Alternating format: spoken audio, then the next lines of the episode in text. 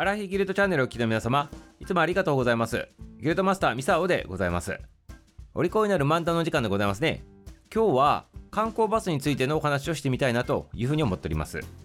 観光バスでございますね。バスはバスでも観光の方でございまして、はい、そしてね、観光するブスの話でもないということでございまして、皆様、すいませんよということでございますね。そしてね、なんでこの話するのかって言ったらね、今日が観光バス記念日というふうに制定されてるからでございますね。これはね、日本で一番最初に定期観光バス、これのね、運行がね、開始されたということが由来になってるわけでございます。そのバスの名前っていうのが遊覧バスというふうにね、昔言われとったそうでございますね。今はハトバスっていうのがすごい有名でございますけど、昔は遊覧バスということだったわけでございます。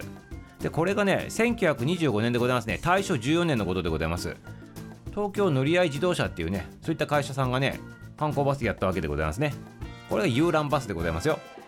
そしてね、このね、遊覧バスのね、運行ルートっていうのが、どういったルートをたどっったかって言ったら、まずね、最初ね、公共前から出るわけでございますね、出発でございます。そしてね、銀座に行くんでございますね。そして上野へ向かうと、そういったね、ルートになっとったということでございますね。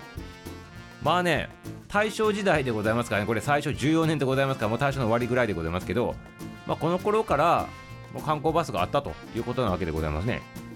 で、これね、何がすごいかって言ったら、この当時ってまだ自動車っていうもの自体がね、走っとらん時代でございまして、馬車がで当たり前であったりね、人力車とかっていうかそういうのが主流だったその時代でございます。それがね、バスに乗ってね、この街を回るということでございましたからね、斬新だったと。最先端を言っとったっていうね、ナウイね、あの子の遊び方だったっていうね、娯楽だったっていうね、ことでございます。ナウイ、懐かしいでございますね、ナウイでございますね。で、これはね、なんでこうバスが登場してきたのかって言ったら、きっかけがね、その2年前の1923年の関東大震災が起きたことだったそうでございますね。この時に、みんながバーッと乗ってね、移動できるバスっていうものがね、改めて見直されたということで、このバスがね、庶民の足としてね、普及していったということらしいでございます。そして、そしてそれがね、さらに進化してね、東京を回ってね、観光するということで、この定期バス、遊覧バスが登場したと。そういったね、流れになってるわけでございますね。そしてね、これね、何回か前にね、あの、このお利口になる漫談で言ったかもしれないでございますけど、バスって英語で書くとね、BUS でブスってね、書くんでございますね。なのでね、観光バスの話なんでございますけど、観光するブスの話はないでございますよってね、冒頭で言ったでございますけど、分かっていただけたでございますね。決して決してブスではないと。はい、観光するブスのお話さんではなかったということでございましたね。はい。そしてね、このね、遊覧バスでございますけど、観光してる最中にね、あのガイドさんがね、まあ、おったわけでございますね。で、最初の頃は、このガイドが誰しとったかって言ったら、大学を卒業したね、知識豊富なね、男性の方がね、あの、この観光案内役として雇ったらしいんでございますけど、これがね、やがてね、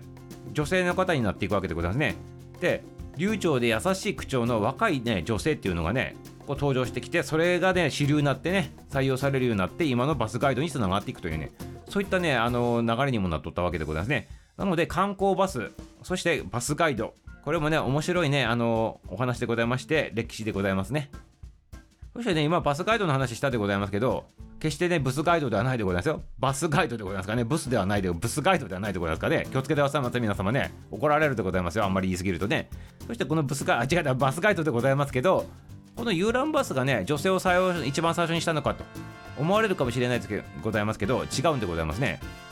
実は女性のバスガイドが一番最初にあの登場してきたのが大分県別府のね地獄巡りの運行っていうねあのそういったねツアーがあるんでございますそちらの方に女性の方が起用されてガイドしたということが初めてでこれがね昭和3年のことらしいでございますね。なので遊覧バスが一番最初に日本初のね定期観光バスやったのが大正14年でございますから日本の初めてのねあの観光バスができてね4年後の話になるということでございますね。でこのねバスガイドさんっていうのは知識とあと喋り方がねきちっとできないと、まあ、ガイドできないわけでございますからこの当時のバスガイドさんまあ今もそうだと思うんでございますけど会社にねガイドさんとしてね入社した後にねいろんな勉強しとったそうでございますね。国内旅行管理主任者とかねいうねなんかそういった資格とかあと地理検定とかねご当地検定とかあとね英語のね TOEIC のね勉強をねする人たちも多かったということでございまして、まあ、これぐらいきちっと勉強しなかったらね皆様にねこう楽しんでねあのバス乗ってもらってねこう案内することができなかったということでございまして。でしかも喋らないといけないでございますから喋るねあのこう訓練もしながらあと歌を歌う時あるでございますねバスガイドさんね。はい。あの右手をご覧くださいませ左手を見てご覧くださいませってねプリプリプリッコなんかそんな感じあったでございますけどねとにかく歌もねあの練習しとったということでございまして。で気配りを忘れず笑顔を絶やさないということでねあの大変なねこう修行しとったわけでございますね。バスガイドさんね。はいそして一人前のガイドさんとしてねあのこう立派に実践していくと。そういった形でございますね。でしかもねバスガイドさんそれだけじゃなくてねあの運転手さんのパートナーでございますからバックする時も降りてってねピッピッピッピ笛吹いとりますよね。観光バスさん見とったらね。ということであのバスも長さがね12メーターとかあるでございますかね大きいやつはね。だから降りてって一番後ろまで走ってってピッピピッピオーライオラってやっとるやつとか見ると降りていってまたね戻ってくるまでねこれ何十メーターもね歩かないといけないということでございまして大変でございまして体力も必要だということでございます。そしてねぶつけてしまうとバスガイドさんの責任になってしまうでございますからこれもねきちっとね誘導のそのテクニックも身につけないといけないということでね。はい。あのこれはブスガイドって言ったら本当に叱られるでございますからね。これバスガイドさん素晴らしいガイドさん素晴らしいでございます。はい。あの訂正してお詫びさせていただきますね。ありがとうございます。ということでね別に訂正も何もないでございます。ちゃんとね違いますよって最初から言っとるわけでございますから。はいということでございまして一番最初のね日本初の観光バスのお話からバスガイドさんのお話になったということでございまして。